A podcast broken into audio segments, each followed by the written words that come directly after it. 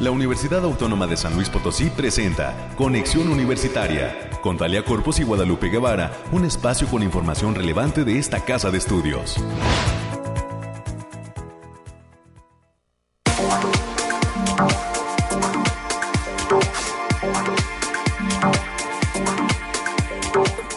9 de la mañana en punto. Bienvenidos y bienvenidos a este espacio de conexión universitaria. Estamos con muchísimo gusto saludándolos desde la cabina de Radio Universidad. Hoy 2 de febrero, Día de la Candelaria. Bueno, por todos lados la venta de tamales a todo lo que da.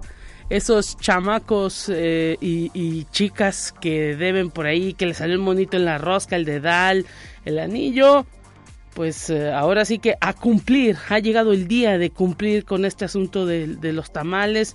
Y pues eh, un día muy tradicional, más allá de que pues eh, ahora sí que no solamente en América Latina, no solamente en México, en toda América Latina hay muchos países que festejan esta fecha con una virgen, precisamente la de la Candelaria, pero pues al menos en México la cuestión va más allá de los temas religiosos por este asunto, pues de lo que nos une a los mexicanos, el asunto de las tradiciones, de la comida, de pues el compartir de la fiesta, esa es la alegría también pues que, que implica este día 2 de la Candelaria y pues eh, que sea con moderación también el asunto de la alimentación en torno a los tamales porque hay que recordar que pues hay que cuidarnos, eh, hay que cuidarnos.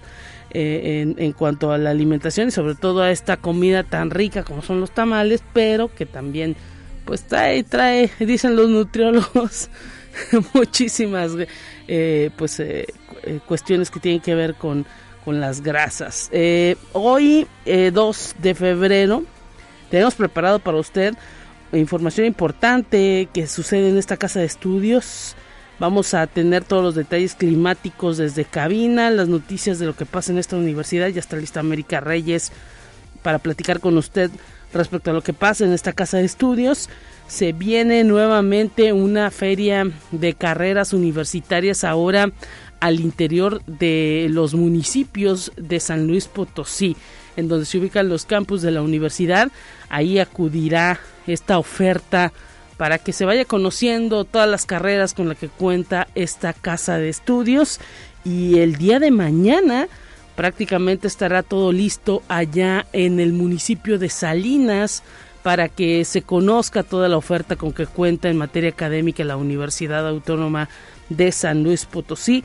En la plaza principal estará llevándose a cabo esta feria de carreras universitarias en este campus de Salinas, bueno, específicamente eh, ahí en el municipio hay un campus y se estará llevando esta feria en la plaza principal. Así que mañana tempranito, para toda la gente de Salinas, para toda la gente que nos escucha en el altiplano, que sepan que estará por allá esta feria de carreras universitarias. Hoy estaremos platicando con la doctora Diana Patricia Portales Pérez, ella es investigadora de la Facultad de Ciencias Químicas, nos estará platicando de la importancia de la divulgación de la ciencia. Es también ella una de las docentes investigadoras de ahí de la Facultad de Ciencias Químicas y de esta universidad que se encuentra en ese top del Consejo Nacional de Ciencia y Tecnología en el Sistema Nacional de Investigadores en el nivel 3, el más alto de todo el país. Una mujer que pues ha trabajado muchísimo en materia de investigación y que vendrán con nosotros a platicar pues todo lo que tiene que ver con pues el desarrollo científico, pero además la importancia de que se dé a conocer ese desarrollo que está eh, trabajando y generando ahí en la Facultad de Ciencias. Es la primera entrevista que vamos a tener el día de hoy. Después estaremos platicando con este programa de Unisalud y específicamente con el coordinador, el doctor Mario Alberto Espinosa del Río. Él nos va a hablar de todos los planes que se tienen en este 2023 en este programa Unisalud, que es un eje fundamental en eh, materia pues de, eh, comportamiento de la universidad al respecto de todo lo que tiene que ver con la prevención y eh, pues estaremos conversando de todo lo que, pues todas las actividades que tienen programadas tanto para estudiantes como para comunidad docente y administrativa en toda la universidad. Los temas también que interesan en materia de salud para nuestro México y para las futuras generaciones, como pues ir cambiando hábitos eh, alimentarios, como ir también eh, pues pensando en tener una vida más plena, más sana es uno de los objetivos de este programa Unisalud. Más adelante estaremos comentando con el doctor Mario Alberto Espinosa del Río. Tendremos la información nacional, la información de ciencia y para cerrar este espacio estaremos platicando con integrantes del sistema de bibliotecas. Muchísimas gracias a todo el sistema de bibliotecas que siempre está pendiente de este espacio y que pues estaremos platicando hoy de una eh, pues exposición que se va a llevar a cabo en el Centro de Información en Humanidades, Bibliotecología y Psicología, allá en la zona universitaria Oriente. Tienen en puerta una muestra denominada Reconfiguraciones. Estará con nosotros la artista plástica que estará presentando eh, una serie de cuadros de pintura y también integrantes de este centro de información en eh, eh, bibliotecología y psicología, en humanidades, bibliotecología y psicología del sistema de bibliotecas. Así que más adelante vendrán a platicarnos cuándo se da esta muestra y recuerda que estos centros de información, estas bibliotecas, pues son también abiertas para todo público, para la gente que pues le gusta la lectura, que quiere conocer eh, pues de información de, que poseen estos distintos centros. Y pues están en cada una de las zonas universitarias aquí en la capital potosina y al interior del estado en los distintos campus también se cuenta con un centro de información. Cada uno de los campus tiene su su centro, su área de, bibliotecas y pues son abiertas para el público. Lo importante es que pues se conozcan, ¿no? Que, y, y que pues sepan que son hacer lugares donde hay acervo en materia bibliográfica. Con esto pues daremos forma a esta hora en conexión. Agradecemos a todo el gran equipo que hace posible siempre la transmisión de este espacio y le recordamos la línea telefónica 444 826 1347 444 826 1348 los números directos en la cabina de conexión. Gracias a Alonso que el día de hoy está en los controles a nuestro productor Efraín, que está pendiente. Y pues en este jueves 2 de febrero iniciamos con los detalles climáticos.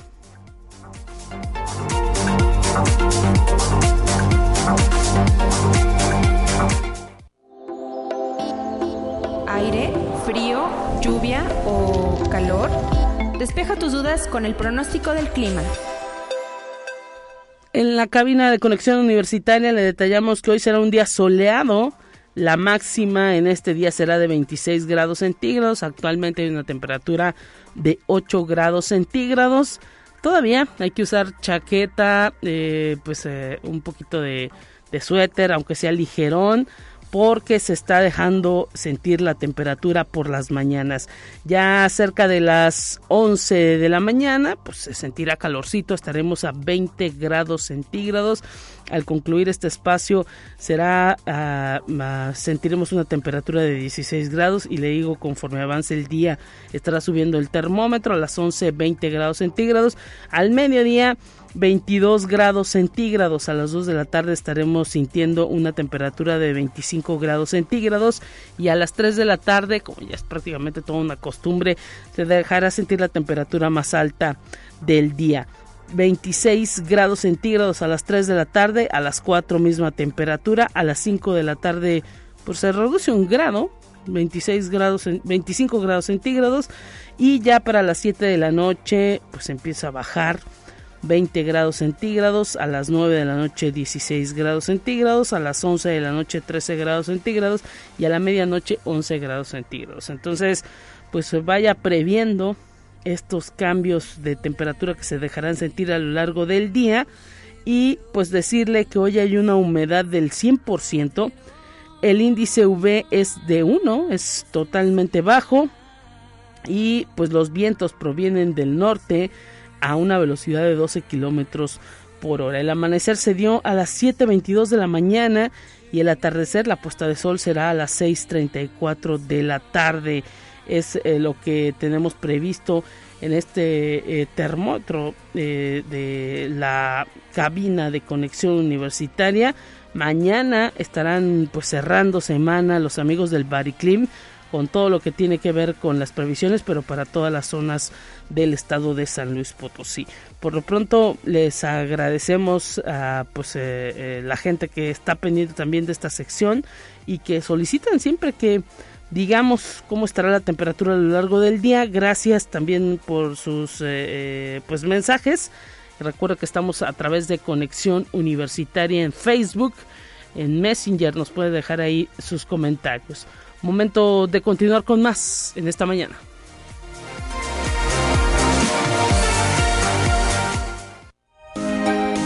Escucha un resumen de Noticias Universitarias. Jueves, América Reyes, 2 de febrero. Gracias por estar con nosotros. ¿Cómo te encuentras? ¿Ya pues, lista para los tamalitos? Así es, Lupita. Muy buenos días para ti, para quienes nos sintonizan. Y efectivamente, día 2 de febrero, día de la Candelaria. No se haga rosca con los tamales. Si le tocó el mono, nada de que me lo comí, nada de que no. Es, es el momento de que se ponga a mano con esos tamalitos ya si no hay chocolate, pues ya con un cafecito, ya lo que sea, pero sí, pero sí.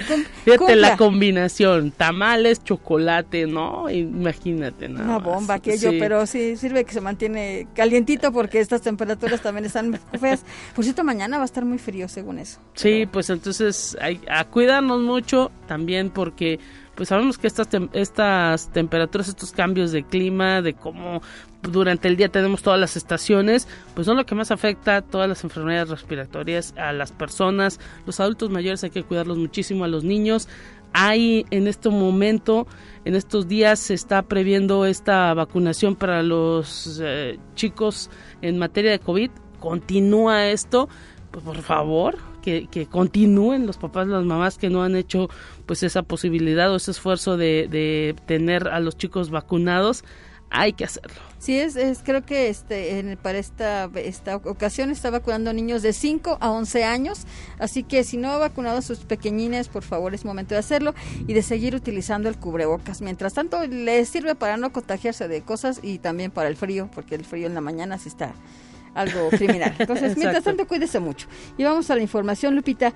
Y con la intención de clasificar, valorar y preservar el archivo documental del Hospital Central Dr. Ignacio Moroles Prieto, se signó un acuerdo de colaboración interdisciplinaria entre las autoridades del nosocomio, los servicios de salud del gobierno del Estado y la Universidad Autónoma de San Luis Potosí.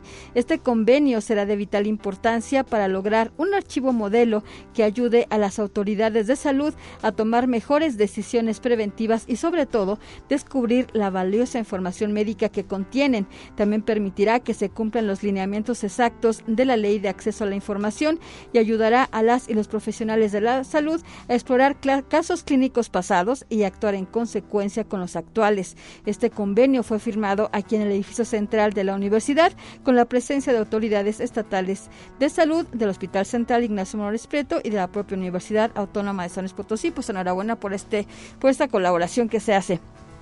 Así es, enhorabuena y esperemos pues eh, ahora sí que eh, haya eh, con esa intervención que se va a tener por parte de la universidad todo el, cumplimiento de todos estos planes ¿no? que se tienen del seguimiento de las enfermedades en los potosinos, en los mexicanos. Es importantísimo también para el sector salud pues tener ordenado prácticamente todo su archivo.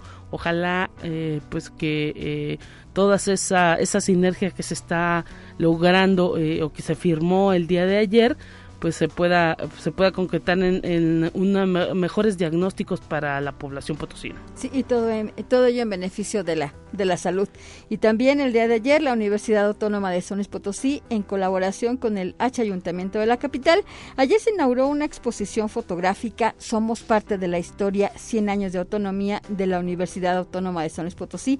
Esa exposición esa exposición va a estar vigente hasta el próximo 28 de febrero del 2023 y está expuesta en la periferia Feria del Parque Juan H. Sánchez, mejor conocido como el Parque de Morales, donde esta muestra fotográfica se compone de 56 fotografías a blanco y negro, las cuales fueron seleccionadas del archivo fotográfico de la institución. Cabe destacar que vale la pena verlo, Lupita, porque ahí se muestra partes del edificio central, este, los estudiantes, las primeras mujeres que estuvieron estudiando aquí dentro de la preparatoria cuando era antes de ser Universidad Autónoma de San Luis Potosí y hay muchas cosas muy interesantes, así que si va a caminar por ahí por el Parque Morales, es una vueltecita que sea que sea pretexto para que vaya a caminar y vea todas las fotografías que van a estar expuestas hasta el 28 de febrero. Todo este mes de febrero no se la pierda y pues ahora sí que eh, también se viene la inauguración el próximo 9, prácticamente en una semana, de eh, otra muestra, ah, pero aquí en el edificio central. Entonces, pues recorrer el parque y luego venirse a caminar también el edificio central. Bonito ejercicio. Esto, o sea, por la salud y por la cultura también, por favor. Sí, o sea, de ahí matamos ya dos pájaros de un tiro. Entonces, claro. aprovecha, aprovecha. Y atención docentes de la Universidad Autónoma de San Luis Potosí, este jueves 2 de febrero, la Secretaría Académica está invitando a la plática en línea a través de la plataforma Teams, denominada Modalidades Educativas en la OASLP, que va a ser impartida por el doctor Edgar Pérez. La cita es a las 17.30 horas. No se requiere registro previo para mayores informes en el Facebook Secretaría Académica UASLP. Y también el día de hoy en la zona universitaria centro, que comprende las facultades de Derecho y Contaduría y Administración, van a recibir la campaña de vacunación que organiza el PIPS y el Seguro Social con reactivos contra el tétanos, el sarampión y la rubeola. La inmunización será en un horario de 8.30 de la mañana hasta la 1.30 de la tarde. Los requisitos para recibir la inyección es presentar cartilla de vacunación y número de seguridad social. Y también el día de hoy la Facultad de Ingeniería, a través del grupo de Astrodivulgación Gerling, está invitando a la primera velada estelar del año con la proyección de la película Wakanda Forever, que se va a realizar en la terraza de la Torre de Ingeniería, allá en la zona universitaria poniente, para que vayan y disfruten del cine mientras observan a la par a Júpiter, Marte, la Luna y así como el paso del cometa verde. No olvides su frazada y las palomitas, la cita es el día de hoy. 2 de febrero a las 7 de la noche. La entrada es completamente libre, ya sabe, lleve su cubrebocas, así que no se pierda esta oportunidad también de poder observar el cielo y también de ver esta hermosa película también que está muy buena. para que vaya, vaya, pero sí llévese frazadita porque la noche ya está más. Eh, eh, hablaban de que pues el observar este cometa verde, eh, las, las horas eran hoy en la, en la madrugada, pero todavía el paso sigue y pues se, se va a tener ahí un aparato especial para poderlo observar. A lo mejor no será una vista así muy espectacular, pero eh, pues lo importante es también pues que se va difundiendo todo este asunto de eh, observar el cielo y pues la convivencia ¿no? de, la película así que atención a todos los a todos los chicos que no han visto esta eh, película se estará proyectando ponen ahí toda una serie de sonido especial pareciera que estás en el cine y al aire libre. Así es, así que hay que aprovechar. Y hay que decirte, bueno, ya le habías comentado, Lupita, mañana 3 de febrero la Coordinación Académica Región Altiplano Oeste, la Carao, nuestro campus en Salinas, va a recibir en la plaza principal del municipio la Feria de las Carreras Universitarias. El acceso a esta actividad es completamente libre, así que si usted conoce a alguien que viva allá, recuérdele Recuérdele que mañana van a estar por ahí para que vean este, las, las carreras que se ofrecen allá en aquel campus y sus bondades también, así para que acudan. Así es, ojalá que puedan acudir y pues hay que decir que no es el único campus que recibirá esta feria de las carreras, prácticamente todos los campus del interior del estado estarán recibiendo esta oferta académica completa de más de 105 carreras con que cuenta esta universidad. Esperemos que haya mucha participación, que los chicos puedan pues ahora sí que despejar dudas respecto a las carreras que existen. Hay muchísimos jóvenes que hasta que no vienen a este tipo de actividades pues se dan cuenta que eh, lo que estaban eligiendo no era como su eh, pues opción o su idea y van pues cambiando un poquito respecto a las carreras que ya son muy clásicas, ¿no? Sí, y sobre todo que vayan viendo y que conozcan de viva voz por parte de los estudiantes de qué va su carrera, ¿no? Entonces eso es muy importante. Yo, ya, ya no es el folleto, ya no es el checar la página en internet, sino que sepan y conozcan de viva voz de qué va. Así es, América, y pues con esto nos estaremos despidiendo. Te agradecemos mañana que pues eh, nuevamente estés en estos micrófonos, estaremos pendientes de tu información. Así es, así que hasta mañana y que comas rico tamalitos. Gracias, igualmente, pásala bien y tenemos más en esta mañana.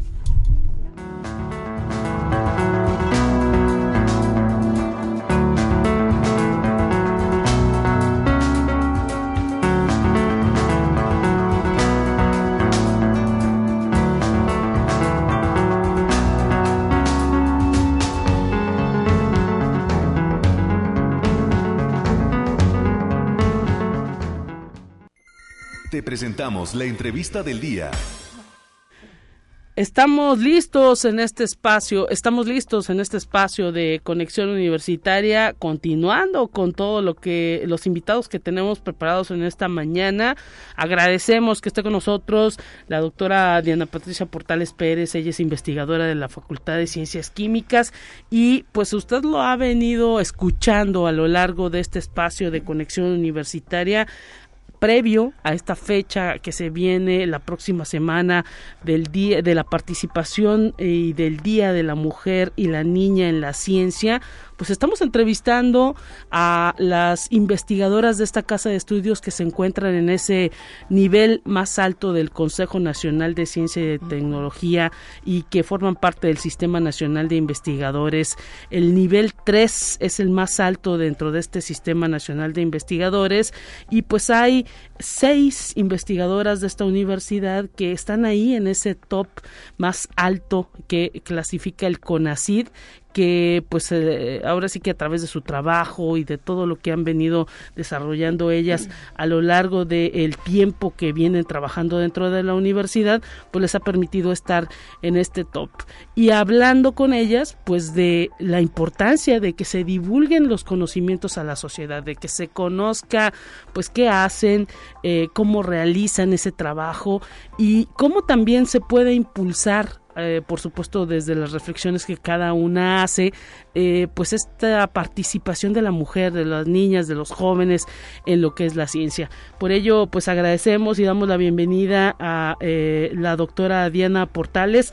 Agradecemos también el esfuerzo porque sabemos que en esta época de cambios de clima, pues luego hay complicaciones en materia de salud, pero gracias por estar presente y bienvenida. Un gusto tenerla presente en esta cabina. ¿Cómo está, doctora? Muy bien, muchas gracias y eh, agradecer la invitación para poder ser nuevamente un punto de partida para la ciencia, sobre todo, bueno, para las niñas y fomentar esta actividad en ellas. Así es, importantísimo, cada vez se recuerda más esta fecha a, iniciando el mes de febrero y pues se vuelve fundamental, ¿no? Porque el Consejo Nacional de Ciencia y Tecnología ha puesto el tema de la divulgación como un punto fundamental. Sí, eh, en este caso lo que quiere es que más niñas y niños pues se acerquen a esta, digamos, área que no ha sido explorada de, de manera completa yo creo que en los programas educativos cubren muy poco esta parte. Entonces, si cada programa educativo incluyera dentro de su eh, programa, pues algunas de estas actividades, como fomentar la lectura, como desarrollar actividades donde los alumnos desarrollen su creatividad a través de concursos, em, también que los maestros o maestras pues enseñen sus materias de una manera más autodidacta. Claro. Entonces, sí son varias las actividades que se podrían realizar. Y bueno, eh, a lo largo del tiempo que usted ha estado como investigadora aquí en la universidad, ¿qué instrumentos permiten esa divulgación? Eh, ¿Cómo ha sido también pues ese trabajo? Porque pues luego eh, están ustedes metidos en todo lo que tiene que ver con el trabajo en laboratorios o en proyectos y es difícil hacer esa doble labor, ¿no? Sí, eh, en nuestro caso, bueno, lo que es la ciencia, pues hay que desarrollarla en algún sitio, dependiendo de, del tema. Generalmente estamos en los laboratorios y generando información. La manera que tenemos tradicional es escribir artículos. Claro. Y que estos artículos, pues, a alguien le puedan ser útiles para continuar sus estudios. Yo creo que todo investigador, investigadora, eso es lo que quiere, que sus resultados puedan contribuir en algún punto para otros investigadores y que a mediano o largo plazo pueda tener alguna aplicación ya más directa, en mi caso, hacia pacientes. Mire, interesantísimo. ¿Hacia pacientes de qué tipo? Eh, en mi caso tenemos eh, varios estudios con población infantil, que es el cáncer de la leucemia linfoblástica aguda. Ya tenemos algunos años trabajando en este proyecto. En mujeres con cáncer de mama, sobre quimioresistencia hacia algunos fármacos, o sea, mujeres que no responden al tratamiento. Claro.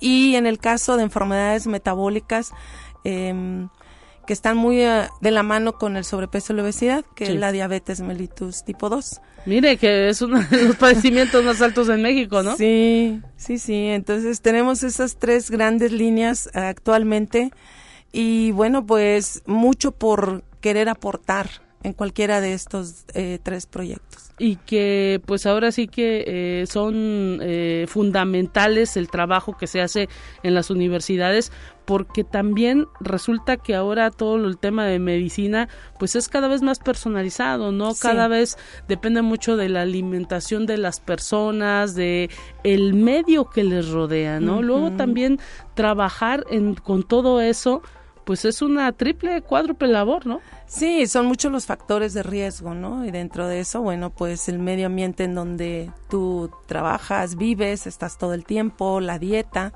ahora la microbiota, que son nuestras bacterias que están a nivel gastrointestinal, están siendo estudiadas ya de hace algún tiempo que están contribuyendo a estos factores de riesgo.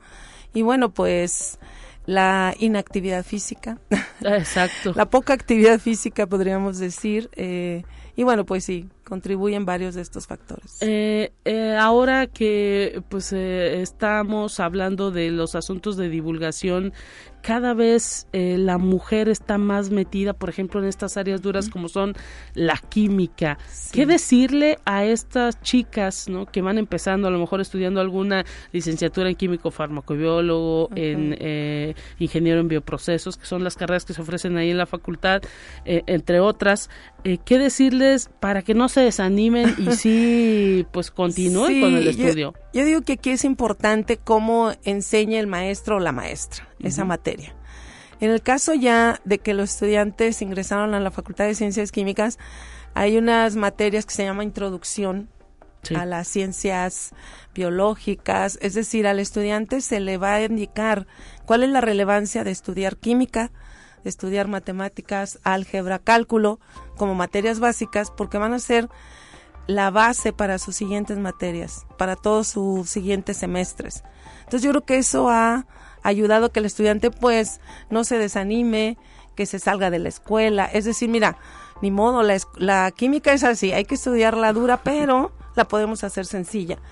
En química hay un laboratorio que se llama el laboratorio de química y ahí les hacen varias prácticas. Entonces una parte es la teoría y luego se van al laboratorio y ahí hacen sus prácticas donde ven de manera ya real en la mesa del laboratorio cómo es esa reacción química, que es colorida, que puede ser con temperatura, entonces varios fenómenos que se observan ahí, entonces el estudiante se da cuenta de esa importancia.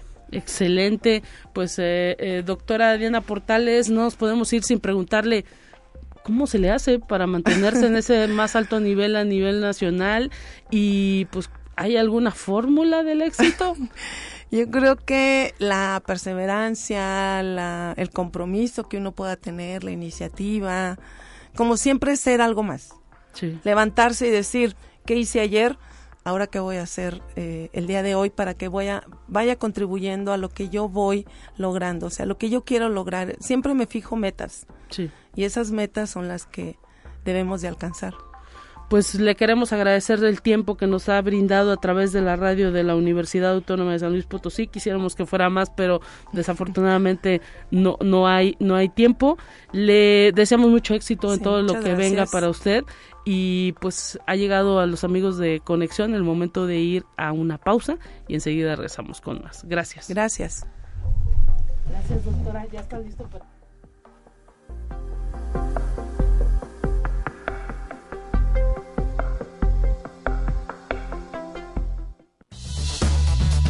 Es momento de ir a un corte. Enseguida volvemos.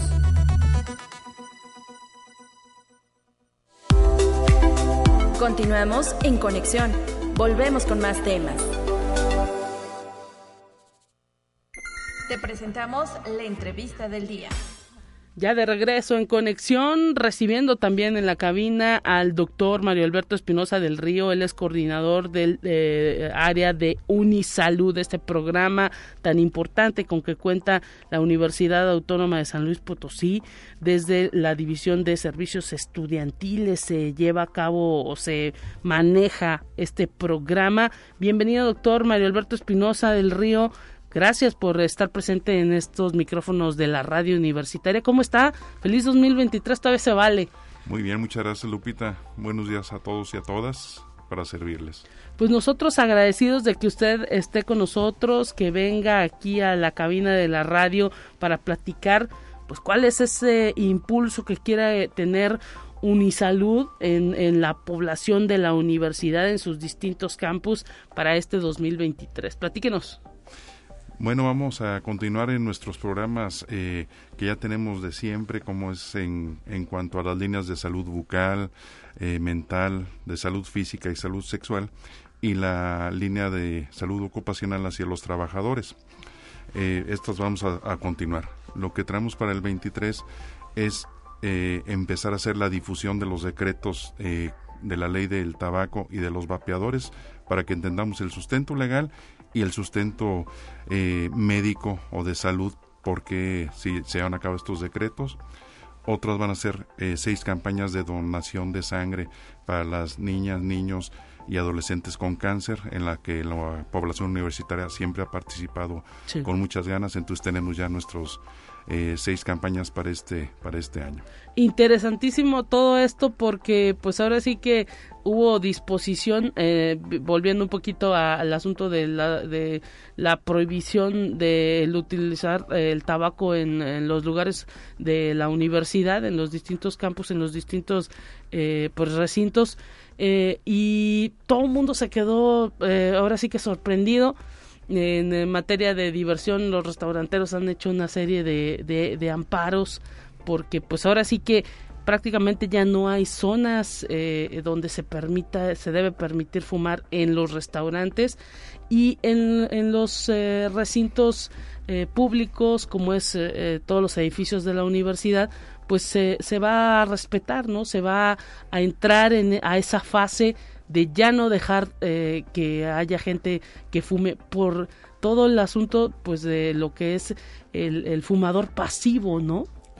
Sí, este eh, el fumador principal pues tiene sus lesiones, pero ya también ya desde hace mucho tiempo se sabía que el fumador pasivo o, o de segunda línea también era afectado por el cigarrillo y también se hizo la extensión de, de áreas públicas eh, o lugares cerrados de que no se prohíbe fumar porque hay un eh, fumador terciario. Sí. Se, esto es, tiene el sustento de que la gente que entraba a limpiar los cafés o los bares donde se había fumado, eh, en los sillones, en las paredes hay residuos del cigarrillo y también le afectaban a estas personas que hacían la limpieza, aunque ellas ni siquiera estaban en el momento del, del fum, de que estaban fumando en el antro o en el bar o o en las áreas cerradas. Por eso, eso ya se sabía, pero entonces el decreto tiene ese sustento físico de por qué no hay que fumar cerca de las personas. Debe de haber 10 metros mínimo de distancia de entradas a, a recintos públicos como sea la universidad, este, adentro de cualquier espacio o cualquier edificio no se debe fumar adentro interesantísimo esto. La universidad estará entrando en este en esta fase y ahora sí que ese esa leyenda de edificio libre de humo del tabaco será totalmente una realidad. Sí, ahora sí estamos viendo lo de la campaña. Afortunadamente llegó este decreto. Eh, yo como médico y responsable del área de la salud o de la promoción de la salud en la universidad, estoy mucho más contento porque ahora sí, adentro de la universidad nadie, nadie va a poder fumar. Exacto. Nadie. Si quiere fumar, se tendrá que salir. Haremos campañas para que dejen el cigarrillo de plano, pero si no, si alguien quiere fumar, está en su derecho, pero no lo podrá hacer dentro de las áreas universitarias. Ni siquiera en espacios abiertos como antes se permitía. No, en, ni en espacios abiertos, estacionamientos, jardines, andadores, en ningún espacio adentro de las áreas universitarias se podrá fumar. Esos son de los cambios significativos de la, del decreto interesante esto y pues ahora sí que eh, pues a, abordar se abona y se continúa en este trabajo de pues eh, permitir que la salud de una persona eh, que es fumadora pues ahora sí que no y pues esta práctica no dañe la salud del de al lado no pensar en el otro ese es el punto en el que se sostiene todo eh, los decretos sobre la ley de tabaco y sobre los vapeadores. Los vapeadores, este, algunos contienen nicotina, pero muchos de ellos tienen sustancias que son lesivas para el pulmón, este, son tóxicas, entonces ese es el por ahí va el decreto de que no se no se deben de utilizar o seguir prácticamente los lineamientos de, de la ley general del tabaco contra el tabaco pues esperemos que eh, ahora sí que los chicos entiendan todo esto, eh, sobre todo con ellos hay que trabajar muchísimo, ¿no? Claro, entonces eh, todas las entidades y facultades tendrán que ayudarnos en hacer la difusión y la colocación de los de la infografía de que está prohibido fumar y que son espacios 100% libres de humo de tabaco. Importante también, eh, dejando un poquito de lado este tema de, eh, el asunto de, de, las áreas eh, libres de humo del tabaco y del fumar, pues el hecho de que cada vez la universidad está pues ahí con esa cultura de la donación de sangre. Esto, este tema pues que es un, asunto fundamental también para pues entender que los chicos a, a la edad universitaria eh, pues pueden apoyar a, a los demás pueden eh, pues ahora sí que eh, ser parte también de un de un proceso porque dicen que el donar sangre te permite también pues activar todas tus defensas en, en, el cuerpo, ser parte de esto, de esta labor altruista, pero también una labor que les permite a ellos pues confirmar que tienen buena salud, ¿no? Sí, yo creo que es el mejor donador siempre va a ser la gente joven y, y que eh, no fume o que no tome bebidas alcohólicas en exceso. El, yo creo que eso, es lo más importante.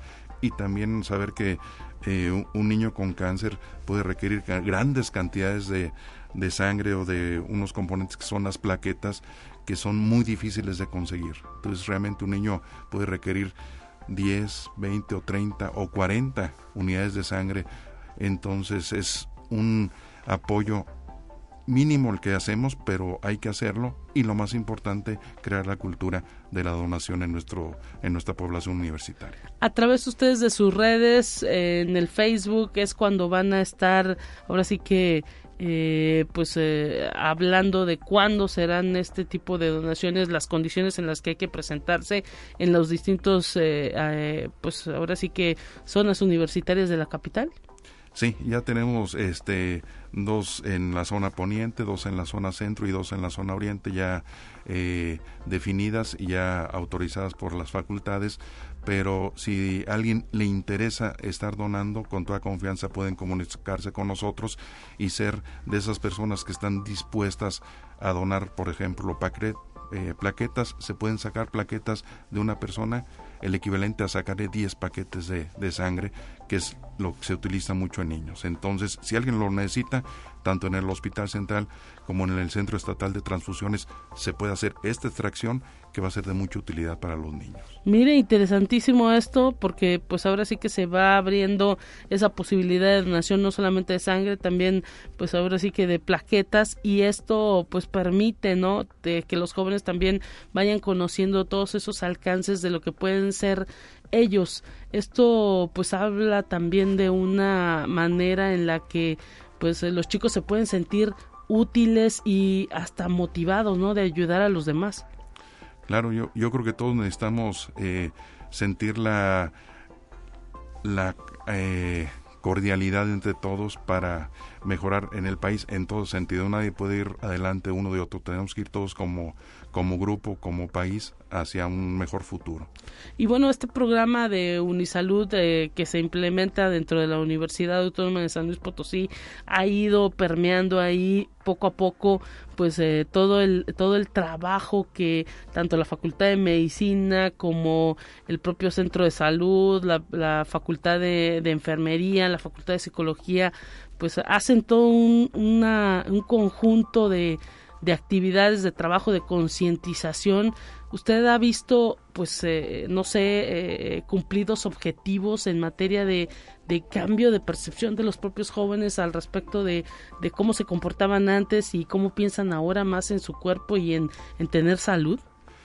Sí, yo creo que los muchachos este, tienen mucho más libertad, que eso yo creo que es muy bueno, y lo importante es darles herramientas de que usen adecuadamente su libertad tanto para cuidarse físicamente, no tener embarazos no deseados, eh, enfermedades de transmisión sexual. El, le damos las herramientas, ellos toman la decisión eh, con plena libertad, pero sí es importante, importante darles una información lo más certera, lo más científica y de forma de que ellos la puedan entender y que ellos tomen la decisión excelente. Pues, eh, eh, doctor eh, Mario Alberto Espinosa del Río, coordinador de este programa de Unisalud, algo que agregar, no sé si ya nos puede adelantar algo de los programas que, que estarán desplegando durante este 2023. Sí, otra es información sobre primeros auxilios iniciales. Hay veces que la mayoría de las veces cuando pasa algún incidente o algún accidente, difícilmente va a haber algún médico, una enfermera, algún personal de salud que sepa qué, qué empezar a hacer. Entonces me interesa mucho a nivel de toda la universidad saber qué hacer en esos primeros cinco o diez minutos o primer minuto de que pasa algo sobre todo para saber qué hacer y más importante, qué no hacer, que hay veces que resulta más lesivo andar haciendo cosas que no se deben. Claro. Entonces, eso es otra, otra de las cosas importantes que traemos. La, la respuesta, ¿no? Que dicen muy, muy, ahora sí que eh, luego así lo manejan las, las personas que pues son los primeros respondientes, eh, la manera en que reaccionamos, ¿no? Ante los incidentes que no están previstos.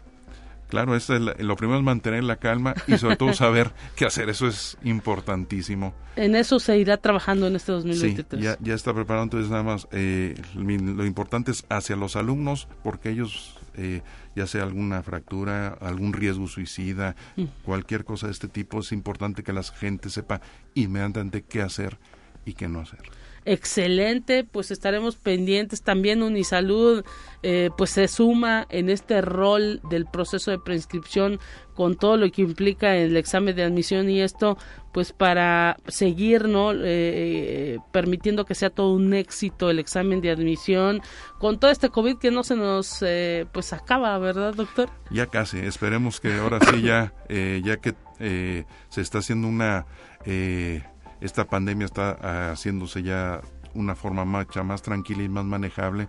Vamos a tener que convivir con ella como con la influenza, pero ya sabemos que si andamos enfermos debemos de traer nuestro cubrebocas, si podemos aislarnos, aislarnos, como cualquier enfermedad de transmisión de vías aéreas. Pues le queremos agradecer el tiempo, doctor Mario Alberto Espinosa del Río, coordinador del programa Unisalud. Un abrazo para usted y gracias por venir. Gracias, Lupita, que estén muy bien y felicidades para todos. Gracias. Momento de ir a Información Nacional. Volvemos con más.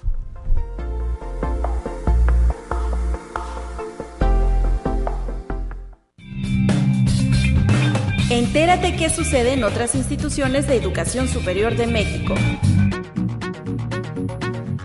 El programa universitario de bioética de la UNAM rebustecerá el fomento de esta disciplina como herramienta transversal de análisis de la sociedad y sus avances. Así lo aseguró Jennifer Incapié Sánchez al asumir la dirección de esa instancia universitaria para el periodo 2023-2027. Se superó el estereotipo de percibir a este campo del conocimiento como un discurso que se limita a las aulas y a los libros. Conexión Universitaria. Desde 2002 se registra un crecimiento exponencial del mercado del anime, manga y juegos de cartas, entre otros productos, que seguirá aumentando no solo en Japón, sino fuera de este país, incluida la región latinoamericana, de acuerdo con Chunichi Taira, director ejecutivo de la empresa Bushiroad International en Singapur durante la conferencia que ofreció en la unidad Azcapotzalco de la Universidad Autónoma Metropolitana. El experto sostuvo que en ese país, cuando se crea un anime, muchas compañías se juntan para conformar un comité y al final una parte de las ganancias se regresa a este con el fin de seguir apoyando el desarrollo de las plataformas para volver a invertir en contenidos. Conexión Universitaria. UDG TV, Canal 44 de la Universidad de Guadalajara, celebró su décimo segundo aniversario como un medio público comprometido con la formación de las audiencias, la divulgación de la ciencia y las artes, así como la cobertura periodística de temas sociales, políticos y ambientales de la agenda pública. El rector general de la UDG, doctor Ricardo Villanueva Lomeli, celebró el acelerado crecimiento del equipo y destacó que este es un grupo de personas que piensa en sus audiencias y en los estudiantes. Conexión Universitaria. El rector de la Universidad Autónoma de Sinaloa, doctor Jesús Madueña Molina, realizó un recorrido de supervisión para conocer los avances que lleva la construcción de la techumbre de la alberca olímpica que se realiza con recursos aportados por el gobierno del estado de Sinaloa. Se espera que en un par de semanas estará lista ya para inaugurarse dentro del complejo. También se desarrolla el área de halterofilia y se espera que el gobierno estatal en conjunto inaugure ambas obras.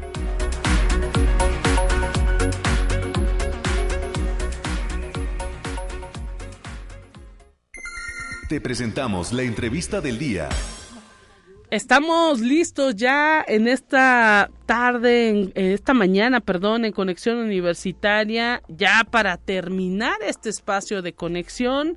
Estamos recibiendo con muchísimo gusto a nuestros compañeros del sistema de bibliotecas y específicamente del Centro de Información en eh, Bibliotecología y Psicología, en Humanidades, Bibliotecología y Psicología del sistema de bibliotecas allá en la zona universitaria Oriente. Mm, recibimos con muchísimo gusto a la maestra Angelina Ochoa Zárate, integrante de este centro de eh, Humanidades, Bibliotecología y Psicología.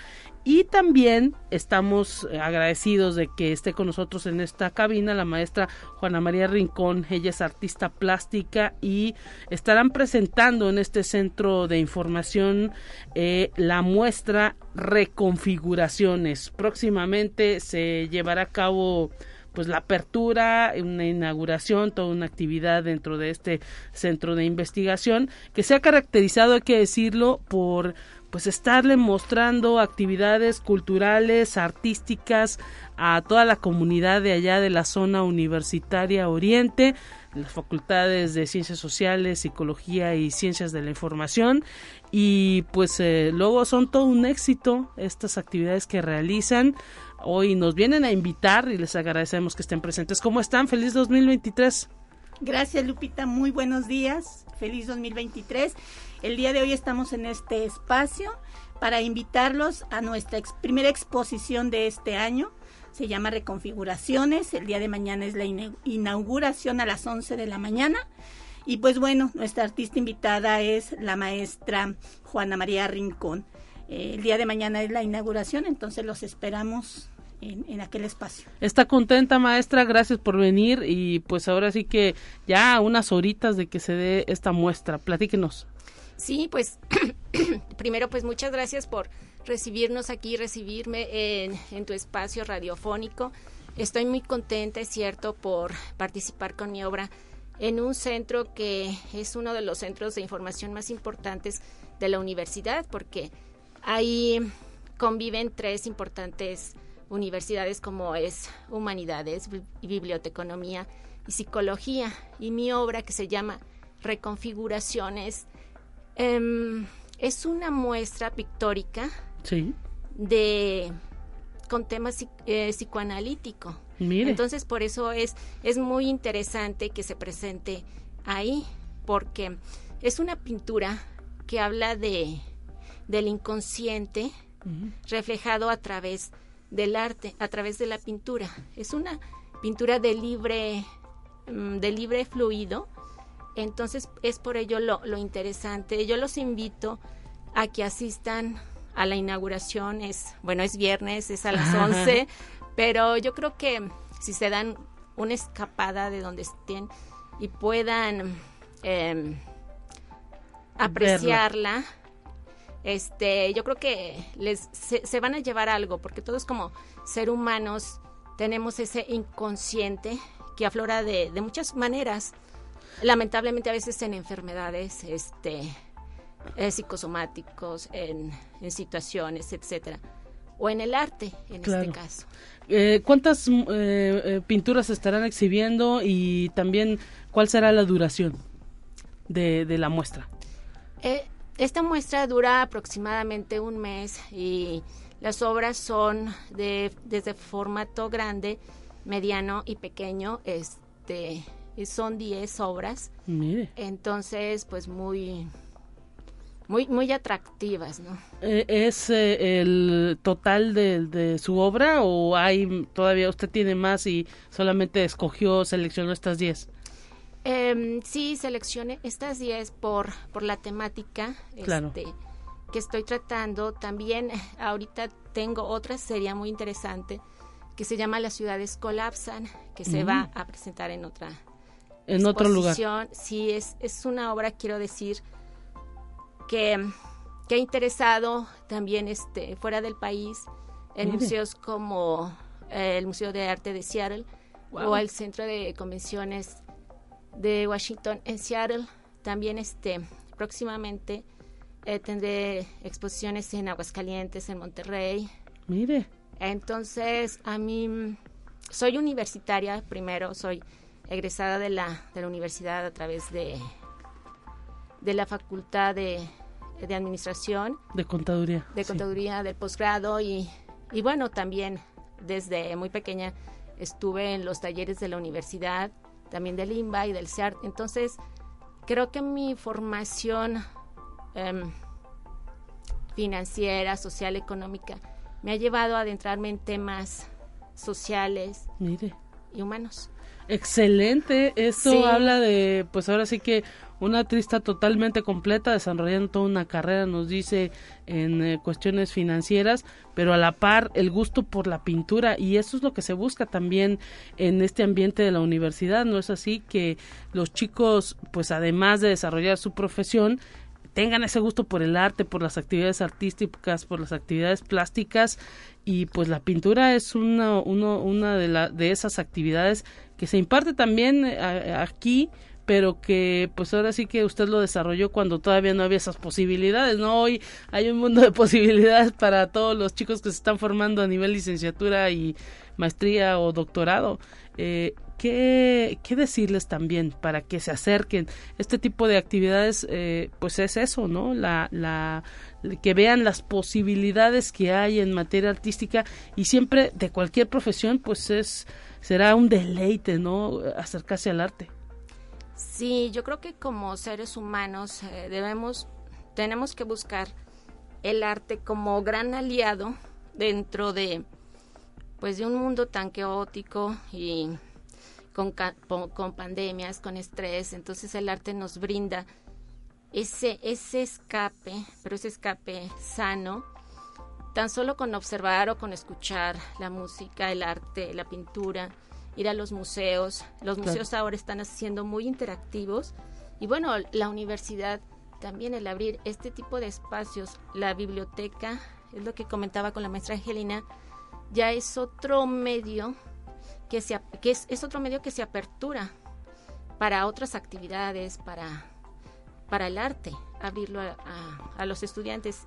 Y les gusta, de hecho, a los niños les gusta también mi pintura, a veces este, se acercan a los jóvenes este, por pues por la textura o la condición, a veces me dicen, es que parece como como jeroglíficos. o sea, básicamente todos, todos interpretamos. Es muy, padre, ¿no? Es recibir esos comentarios. Sí, sí, sí. Algo, en una exposición una chica, bueno, mi pintura en esa es, es acrílica, ¿no? Por eso se lo permití, me dijo, o sea, parecen jeroglíficos, ¿los puedo tocar? o sea, yo, yo me sentí como cuando era niña y le dije, sí, y, y, lo tocaba con cuidado. Claro. Ahora, pues espero que no los toquen porque hay unos que tienen así como Ay, son es, es, textura, pero así digo, van a quedar todos aplastados. sí. Hay que ponerles un letrero, maestra. Sí, de no tocar. Mañana a partir de a las 11 de la mañana. 11 de la, mañana, En, en, la zona universitaria Oriente, allá por eh, eh, la Avenida Industrias, aquí en esta capital, abierto a todo público. Abierto a todo el público, Lupita. Eh, Va a estar la exposición, como bien lo dijo la maestra, un mes, de aquí al 3 de marzo van a poder apreciar todas las obras de la maestra Juanita, ¿sí? Y pues bueno, invitamos también a los jóvenes, como bien lo dijeron, el espacio universitario pues no solamente es educativo, también es cultural, es social y los invitamos también a quien guste participar. Nosotros les ofrecemos nuestros espacios para que eh, eh, ahora sí que eh, muestren su talento, y pues bueno, toda la comunidad universitaria está totalmente invitada. Pues muchísimas gracias, maestra Angelina Ochoa Zárate, eh, del Centro de Información en eh, Humanidades, Bibliotecología y Psicología, y a la maestra Juana María Rincón. Un gusto haberla tenido en pues este espacio. Y ahí esperamos que bueno, si no es mañana porque estás aquí, pero pues cualquier día te puedas dar un espacio. Claro, para ir a ver su obra. Sí, y mucha suerte en, en, lo que tenga, en lo que viene a futuro en estas exposiciones. Sí, pues muchísimas gracias. Gracias a usted y momento de decir adiós. Desafortunadamente se nos acaba el tiempo. Continúe en sintonía de Radio Universidad. Mañana mi compañera Telecorpus en estos micrófonos. Hasta pronto. Pásela bien.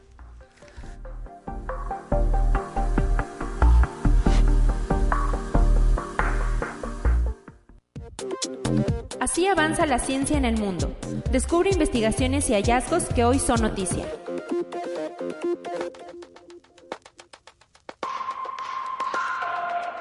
Interesado en preservar la lengua mazahua en la comunidad de San Antonio La Ciénega, municipio de San Felipe del Progreso, en el Estado de México, el ingeniero en mecatrónica César David Cruz Pérez creó la aplicación móvil Mazahua App, que actualmente se usa para que alumnos de nivel básico y nivel medio superior sepan escribirla, hablarla y comprenderla, ya que es uno de los dialectos que está en peligro de desaparecer. Conexión Universitaria la industria de los semiconductores se enfrenta a una crisis sin precedentes que está acabando con las ganancias de los principales fabricantes de chips como SK Hynix y Micron.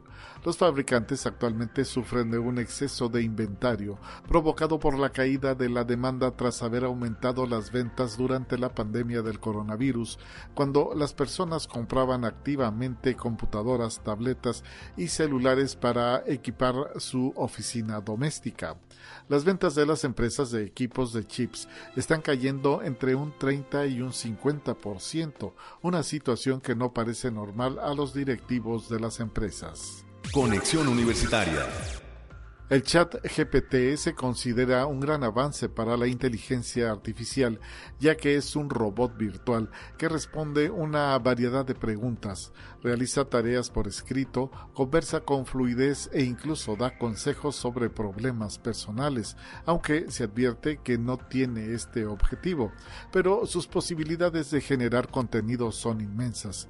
Así lo indicó el profesor de la UNIFEPS Álvaro Machado Díaz, neurocientífico. El experto asegura que ChatGPT aprendió a hablar de una manera más cercana a un humano y a los ingenieros que aplican métodos de recompensa y castigo para enseñar a formas de interacción más deseables. Conexión Universitaria. Vivimos un momento emocionalmente sensible. Pandemia, cambio climático, polarización política, guerras en un mundo que parece cada vez menos soportable, aunque no es la primera vez que ocurre. Así lo dice Richard Firth Godherd, historiador inglés y autor de Homo Emoticus, una historia de las emociones publicada en español, quien agrega que del pasado podemos aprender, por ejemplo, de la cultura griega, a no ser reactivos, a entender el vínculo entre el pensamiento y la razón que tanto analizó esta cultura.